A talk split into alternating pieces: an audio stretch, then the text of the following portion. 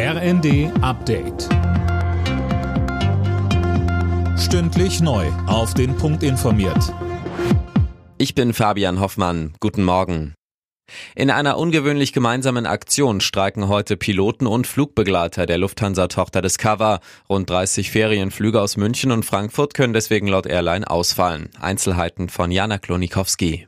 Die Gewerkschaften UFO und Vereinigung Cockpit wollen nach eigenen Angaben so erreichen, dass die Airline mit ihnen über Tarifverträge verhandelt. Discover bezeichnet den Streik dagegen als unnötige Eskalation. Den Gewerkschaften seien Gesprächsangebote gemacht worden. Und auch bei der Bahn geht der Megastreik der GDL heute weiter. Eine Einigung zwischen der Lokführergewerkschaft und der Bahn im Tarifstreit ist weiter nicht in Sicht. Es gibt weitere Details nach der Gewalttat mit einer toten Schülerin in Baden-Württemberg. Der 18-jährige Tatverdächtige konnte nach einer Flucht in Niedersachsen gestellt werden.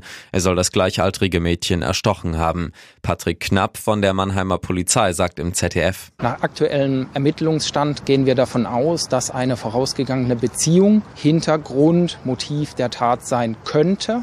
Die Ermittlungen laufen aber auf Hochtouren. Gegen den 18-Jährigen wurde ein Haftbefehl beantragt. Außenministerin Baerbock fordert von Israel im Gazastreifen das Völkerrecht einzuhalten. Am Rande ihrer Ostafrika-Reise sagte sie, auch in einem Umfeld, in dem die Hamas alle Regeln bricht und Menschen als Schutzschilde missbraucht, müsse Israel Regeln einhalten. Fremde App Stores, andere Browser und Bezahlsysteme. Apple gibt sein Monopol bei vielen iPhone-Diensten auf, zumindest in der Europäischen Union, teilte das Unternehmen mit. Bisher hatte Apple fremde Dienste aus Sicherheitsgründen strikt abgelehnt.